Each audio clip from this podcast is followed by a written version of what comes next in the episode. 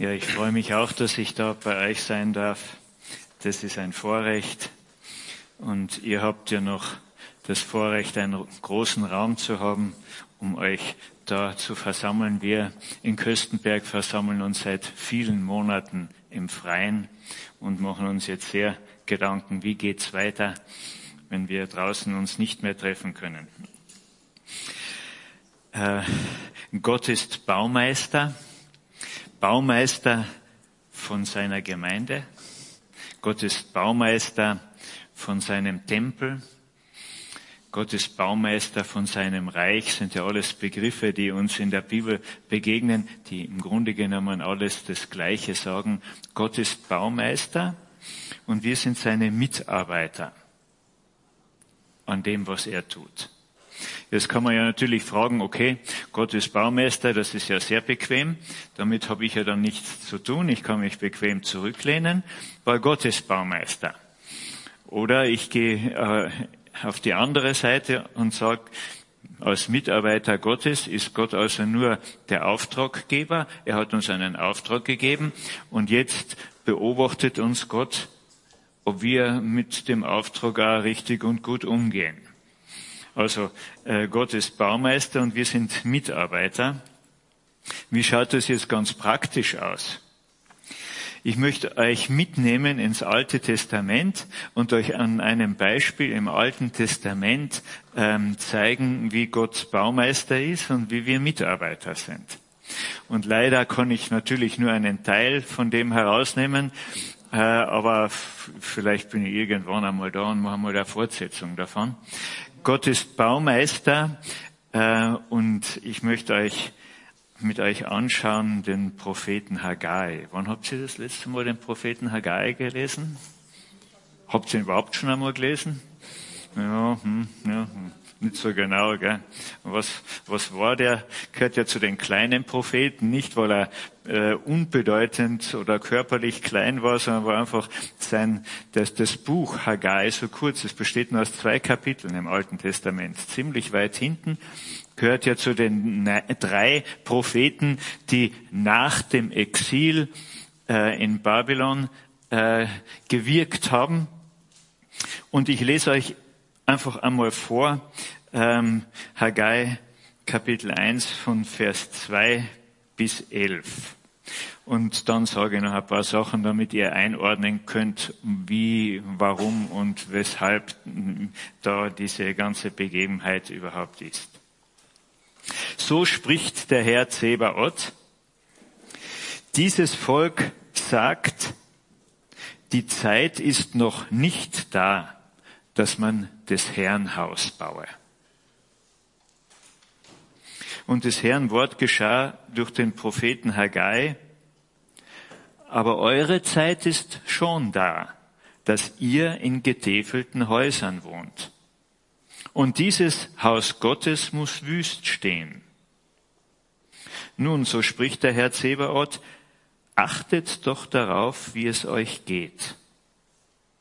Ihr seht viel und bringt wenig ein. Ihr esst und werdet doch nicht satt. Ihr trinkt und bleibt doch durstig. Ihr kleidet euch und könnt euch nicht erwärmen, und wer Geld verdient, der legt es in einen löchrigen Beutel. So spricht der Herr Zebaoth, achtet doch darauf, wie es euch wirklich geht. Geht hin auf das Gebirge und holt Holz und baut das Haus Gottes. Das soll mir angenehm sein und ich will meine Herrlichkeit erweisen, spricht der Herr.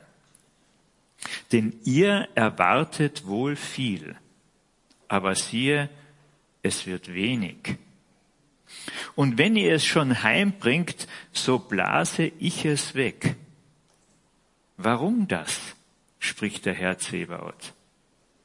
Weil mein Haus so wüst dasteht und ein jeder nur eilt, um sein eigenes Haus zu versorgen. Darum hat der Himmel über euch den Tau zurückgehalten und das Erdreich sein Gewächs. Und ich habe die Dürre gerufen über Land und Berge, über Korn, Wein, Öl und über alles, was aus der Erde kommt, auch über Mensch und Vieh und über alle Arbeit der Hände. Ich versuche euch noch einmal mitzunehmen in den Zusammenhang.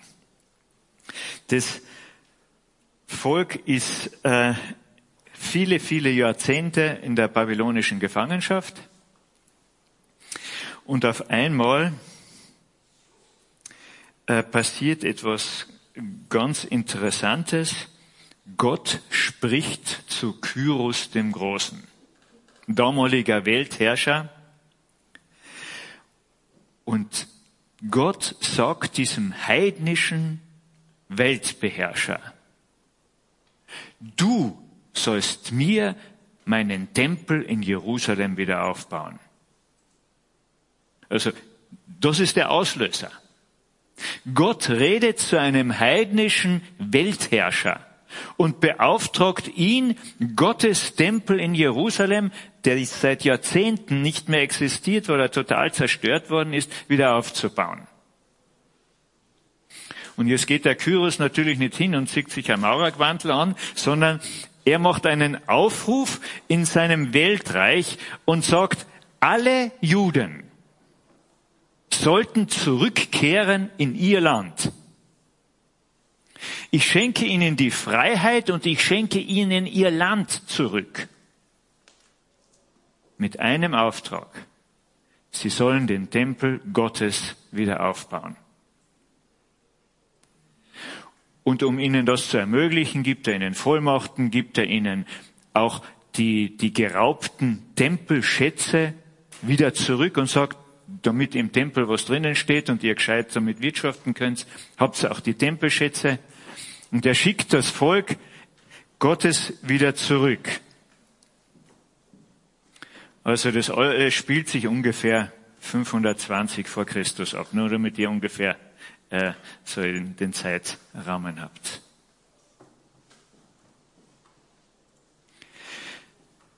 Gott ist der Baumeister von seinem Tempel.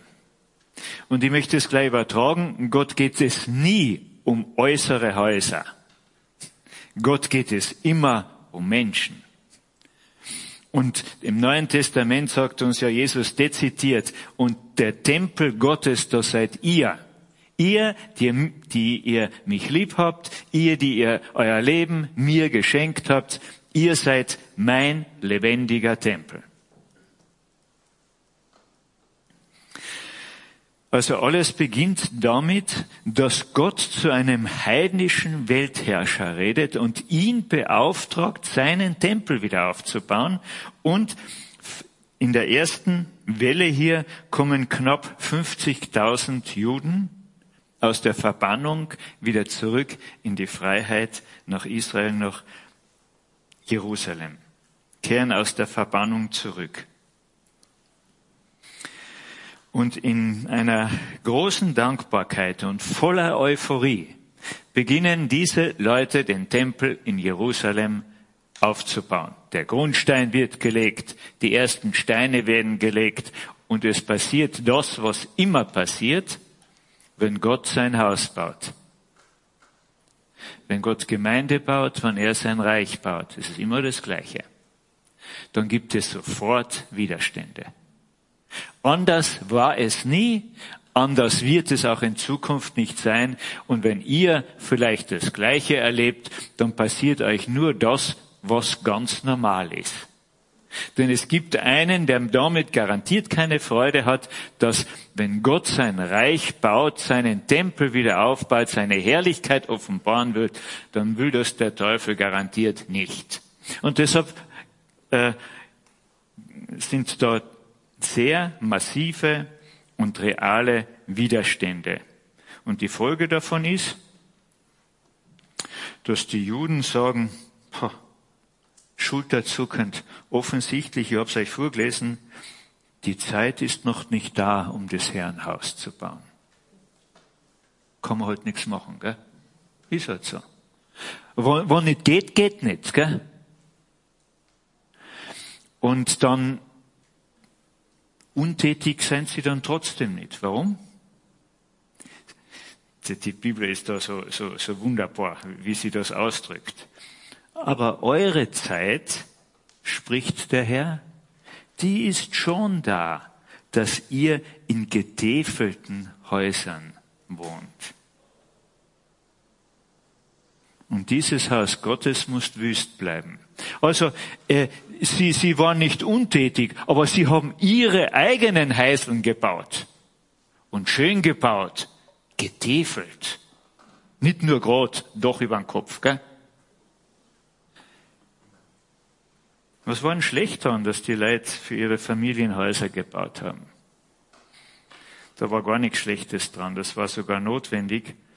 Aber über den Bau ihrer getäfelten Häuser haben sie den Bau des Hauses Gottes vergessen.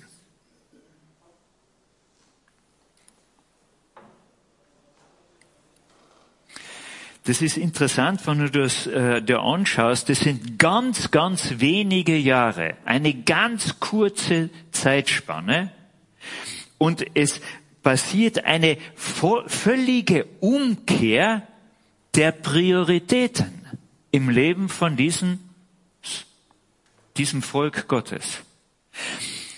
Sie sind gekommen, um das Haus Gottes zu bauen. Das war der zentrale Auftrag, das war der Grund, warum sie wieder in ihr Land zurückgekommen sind. Und innerhalb von kürzester Zeit, von ein paar Jahren, ist es völlig negiert worden und ihre Konzentration war, ihre Heiseln zu bauen. Und zwar möglichst getäfelt. Eine völlige Umkehr der Prioritäten innerhalb von kürzester Zeit.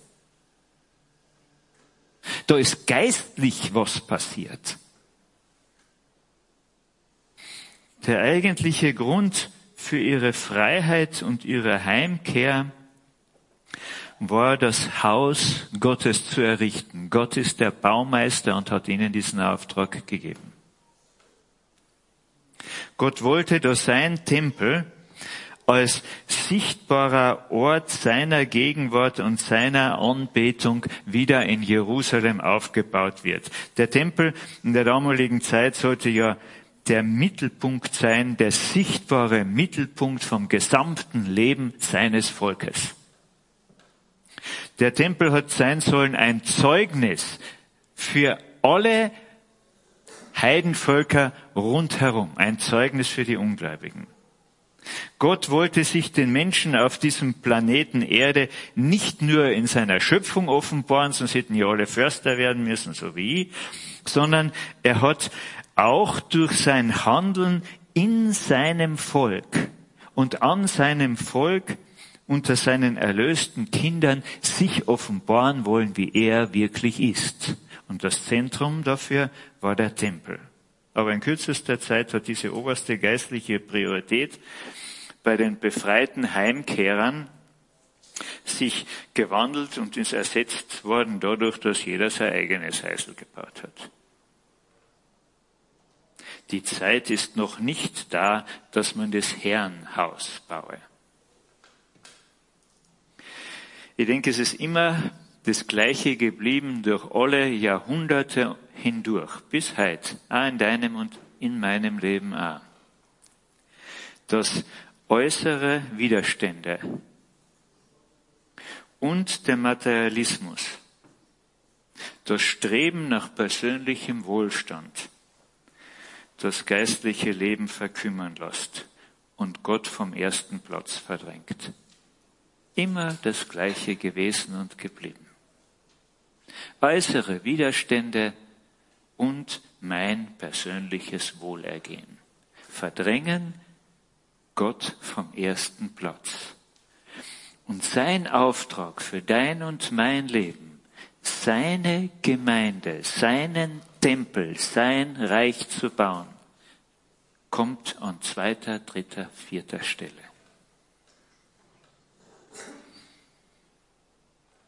Zuerst mein Wohlergehen und dann, wenn mein Familienleben gut geordnet ist, wenn mein Häusl gebaut ist, wenn mein Auskommen gesichert ist, dann dann werde ich auch Zeit haben für den Bau von Gottes Reich und von seinem Tempel. Dann. Dann werde ich Zeit haben für die Aufgaben in der Gemeinde. Dann werde ich Kinderarbeit machen. Dann werde ich mich in der Jugendarbeit äh, einsetzen. Dann werde ich endlich Zeit haben, zu meinen Nachbarn zu gehen und sie einzuladen, auch zum, zu einer Veranstaltung. Dann. Kommt dir die Haltung bekannt vor? Es geht hier nicht um den Bau von einem schönen Gebäude, nur dass wir das noch einmal hervorheben, sondern um die Rettung von verlorenen Menschen. Darum geht es Gott immer und um nichts anderes.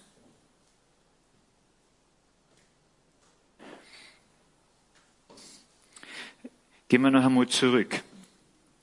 Das hat ja die Menschen, die damals zurückgekehrt sind, in ihr Land, das war ja für sie wie ein Blitz aus heiterem Himmel. Dass plötzlich der König sagt, geht's heim. Und ich unterstütze euch noch, dass ihr heimgehen könnt. Plötzlich, völlig unerwartet, wird ihnen die Freiheit durch Gott selbst geschenkt. Und sie kriegen noch dazu den Auftrag, Reich Gottes zu bauen. Völlig unerwartet. Diese Freiheit. Aber ich sage euch, kein Kind Gottes bleibt frei, bleibt frei. Außer es bindet sich in großer Liebe an seinen Retter.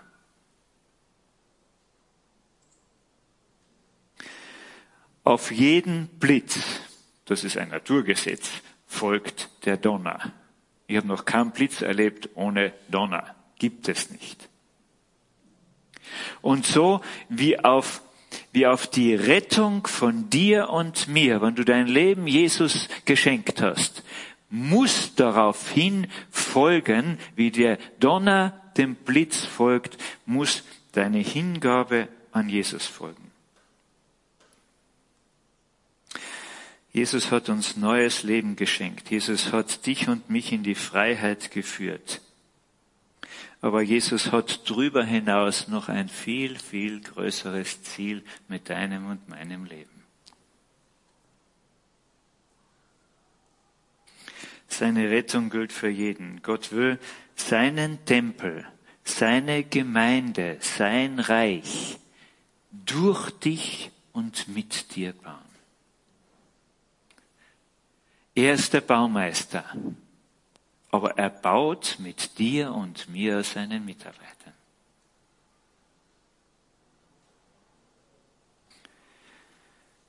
Diesen Tempelbau möchte Gott durch seine Kinder tun, die er in die Freiheit geführt hat und die ihm ganz zur Verfügung stehen. Mir ist es immer wichtig, damit fange jeden Tag an, noch wenn ich im Bett liege, weil mir das so wichtig ist. Ich mache die Augen auf und sage dem Herrn Jesus, ich freue mich, denn ich gehöre auch heute nicht mir, sondern dir. Damit fange ich meinen Tag an. Wir gehören uns nicht mehr selber. Und das ist wunderbar befreiend. Weil wenn du dir nicht mehr selber gehörst, bist du auch nicht mehr dafür verantwortlich, dass du durchs Leben kommst. Denn dein Eigentümer, dein Besitzer wird dafür sorgen, dass du durchs Leben kommst. Du bist frei von der Sorge um dich selber. Und damit bist du frei, Jesus zu dienen. Das ist die Freiheit der Kinder Gottes frei von der Sorge um mich selber. Wir gehören unserem Retter mit allem, was wir sind und was wir besitzen. Da gibt's lange Diskussionen in den christlichen Gemeinden und keiner traut sich mehr überhaupt drüber zu predigen. Äh, sollten nicht zehn Prozent von meinem Einkommen dem Herrn Jesus gehören? Ich war ganz frischgläubig und habe meine ersten Schillinge damals verdient und ich habe mir nachher überlegt, ist das jetzt vom Brutto oder Netto? Wenn du Jesus gehörst, dann gehört ihm alles von deinen Fähigkeiten, gehört ihm alles von deiner Zeit und gehört ihm alles von dem, was du an Geld hast oder sonstigen Besitz hast. Es gehört ihm alles. Und ich sage euch, wenn das die Sache klar ist, dann tust du auch ganz leicht mit weitergeben. Was eh nicht dir gehört. Man gibt immer leicht weiter, wenn es dir eh nicht gehört. Frag die Politiker, ich war jahrelang da beschäftigt. Uns Christen geht's noch viel leichter da drin. Wir gehören ihm. Die große Freiheit der Kinder Gottes. Los von der Sorge um mich selber. Er ist der Baumeister. Wir sind lebendige Steine in seinem Bau und gleichzeitig Mitarbeiter.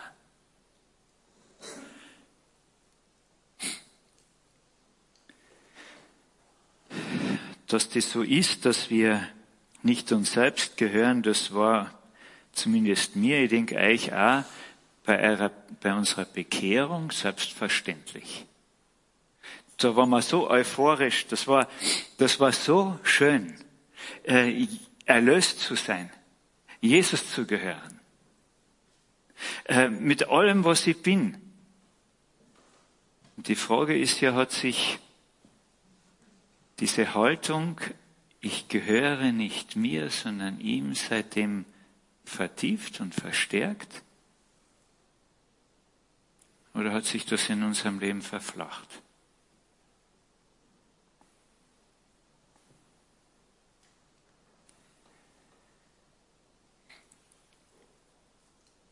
Haben die Widerstände und die Enttäuschungen und das Virus, das so ansteckend ist wie kein anderes Virus, das Virus des Materialismus, unsere Prioritäten verschoben. Bauen wir heute, genau wie damals das Volk Israel, zuerst an unserem eigenen Haus, anstatt zuerst am Reich Gottes zu bauen, nach dem Reich Gottes zu trachten. Gott stellt uns hier eine wichtige Frage. Oder er fordert uns heraus, einmal nachzudenken, zu reflektieren. Die, also wie ich den Bibelabschnitt durchgearbeitet habe, ich war ganz, ganz begeistert, wie, wie konkret da äh, Gott redet. Gott sagt, so spricht der Herr Zebaoth. Achtet doch darauf, wie es euch wirklich geht. Doppelpunkt. Also Gott fordert da sein Volk auf, seine Kinder auf und sagt, tritt, tritt doch einmal einen Schritt zurück. Und aus ein bisschen Distanz, schau einmal dein Leben an, wie es dir wirklich geht mit deiner Priorität zuerst der eigenes Heisel. Das steht ja für alles andere, gell? Wie geht's dir wirklich? Ste tritt einmal einen Schritt zurück. Ihr seht, also Samen, ihr seht und bringt wenig ein. Also mit anderen Worten, ihr arbeitet viel für euren Wohlstand. Ihr setzt viel in Bewegung. Euer Einsatz ist groß, aber es bringt nur wenig ein. Wenn ihr ehrlich seid, müsst ihr feststellen, es zahlt sich nicht aus. Ihr esst und werdet nicht satt. Ihr trinkt und bleibt doch durstig. Ihr stopft alles in euch hinein, was ihr finden könnt. Ihr habt ständig Angst, irgendetwas zu versäumen. Und euer Hunger und Durst nach einem erfüllten Leben bleibt doch ungestillt. Schaut's euch doch an, sagt Gott. Wie geht's euch denn wirklich? Und er sagt weiter, ihr kleidet euch und könnt euch doch nicht erwärmen. Der Fetzen- und Modekult treibt jedes Jahr neue Blüten. Ständig müssen wir uns neu verkleiden. Die Kleiderkästen quellen über mit nichts Gescheites zum Anziehen. Aber gleichzeitig die Beziehungen untereinander werden immer kälter. Wir werden immer einsamer. Gott sagt, nichts kann euer Herz mehr erwärmen. Obwohl ihr euch jeden Fetzen kaufen könnt. Aber es erwärmt das Herz nicht. Und wer Geld verdient, heißt da weiter, der legt es in einen löchrigen Beutel. Damals hat man keine Brieftaschen gehabt, sondern so einen Beutel, den man da am, am Gürtel befestigt hat. Und wenn der Löcher gehabt hat, war ziemlich sinnlos, da was zum Einfüllen. Und Gott sagt, genau so geht's euch. Ihr arbeitet wie die Deppen, verdient immer besser und es zerrinnt euch zwischen die Finger.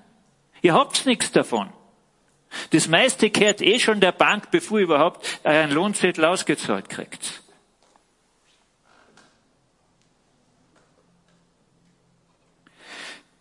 Vers 7 sagt er noch einmal der Herr, so spricht der Herr der Herrscharen, achtet doch darauf, wie es euch wirklich geht. Und dann in Vers 9, ihr erwartet wohl viel aber siehe, es wird wenig. Und wenn ihr es schon heimbringt, so blase ich es weg.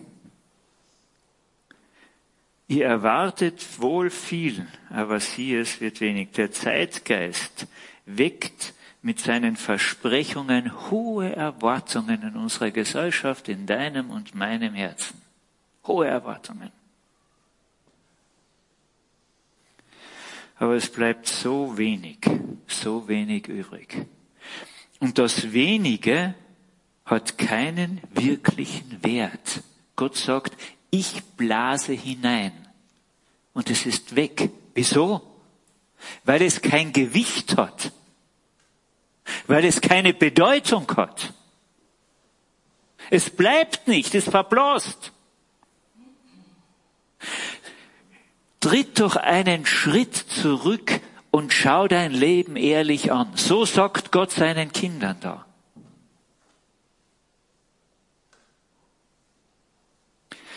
Wie oft nimmst du diese Aufforderung Gottes ernst? Halt einmal still und achte doch darauf, wie es dir wirklich geht. Wie es dir wirklich geht. Und wenn du ehrlich bist, dann wirst du Gottes Diagnose zustimmen müssen.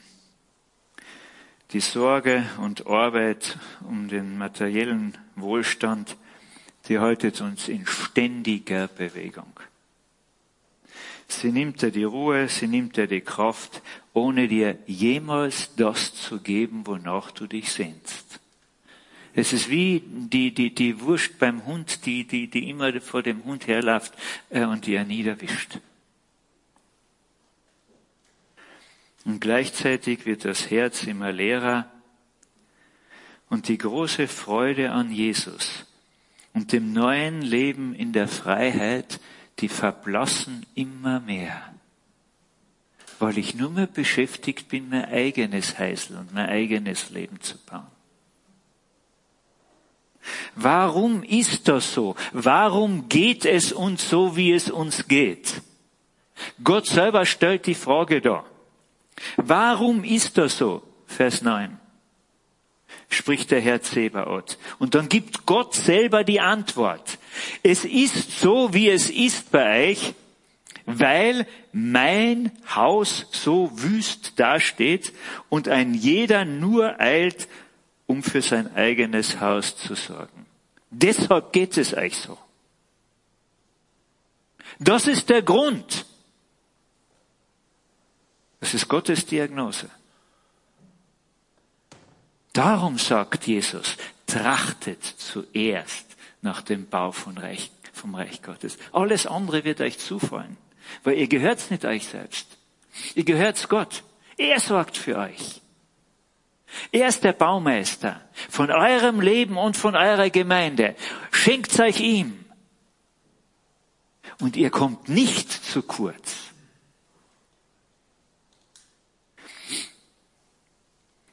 Weil mein Haus so wüst dasteht und ein jeder nur eilt, um sein, an seinem eigenen Haus zu bauen.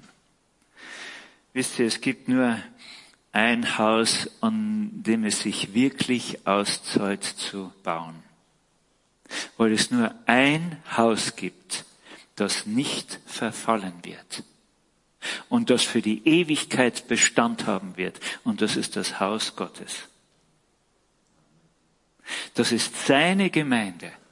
Das ist sein Reich. Das ist sein Tempel.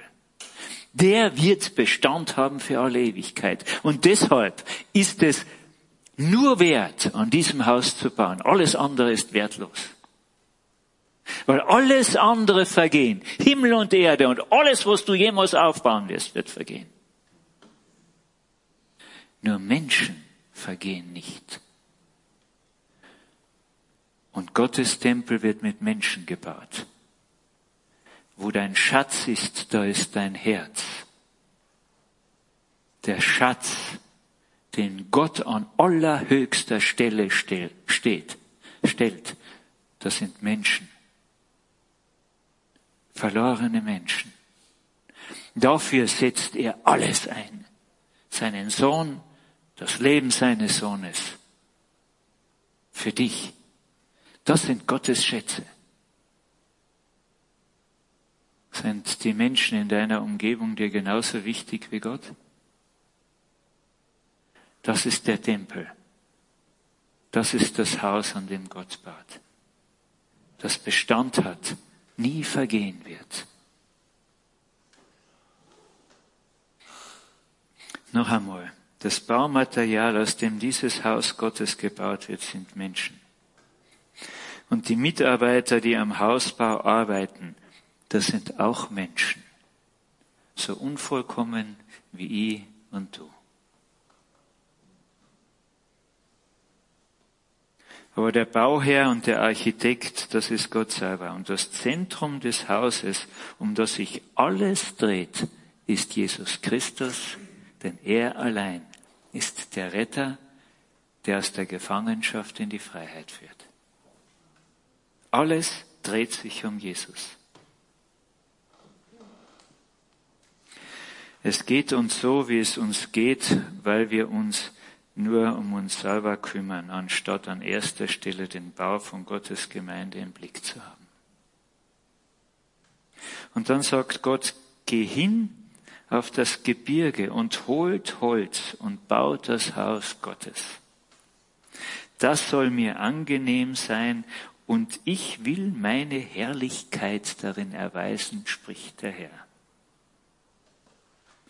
die Herrlichkeit Gottes in seiner Gemeinde wird sichtbar.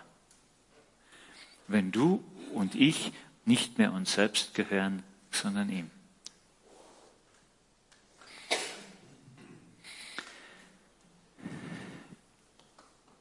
Ich, lese es noch einmal vor. Nun, so spricht der Herr Zebaoth, achtet doch darauf, wie es euch wirklich geht. Ihr seht viel, und bringt wenig ein. Ihr esst und werdet doch nicht satt. Ihr trinkt und bleibt doch durstig. Ihr kleidet euch und könnt euch doch nicht erwärmen. Und wer Geld verdient, der legt es in einen löchrigen Beutel.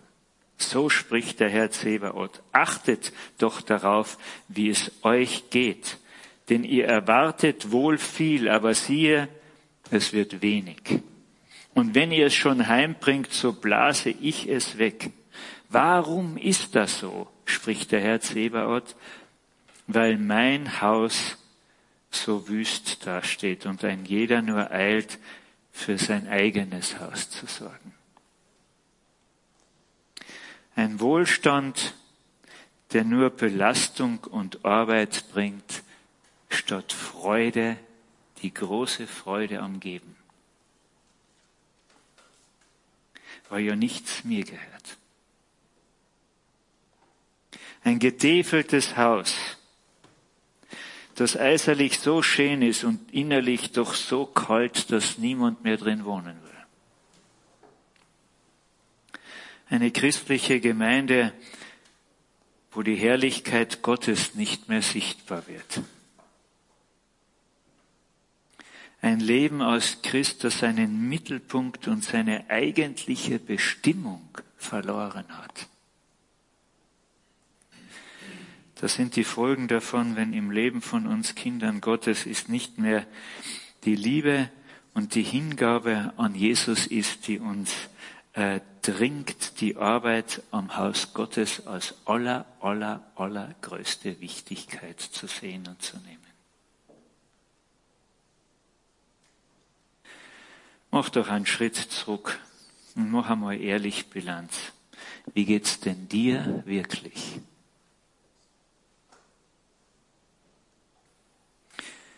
Wir alle brauchen ein Lebensmotto, an dem wir uns ausrichten. Wie ist denn dein Lebensmotto? Ist dein Lebensmotto zuerst der Herr? Das war doch ein Lebensmotto. Zuerst der Herr.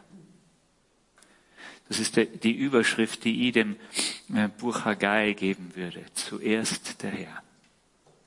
Und das Schöne ist ja, wenn ihr dann weiterlest, dass die Leute sich von Gott sagen lassen.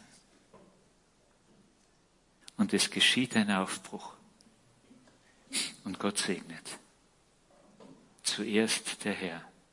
Der Bau von Gottes Tempel, seiner Gemeinde, sein Reich, ist das unsere erste und wichtigste Aufgabe. Geht und baut das Haus Gottes. Das soll mir angenehm sein und ich will meine Herrlichkeit erweisen, spricht der Herr. Möchte noch mit uns beten.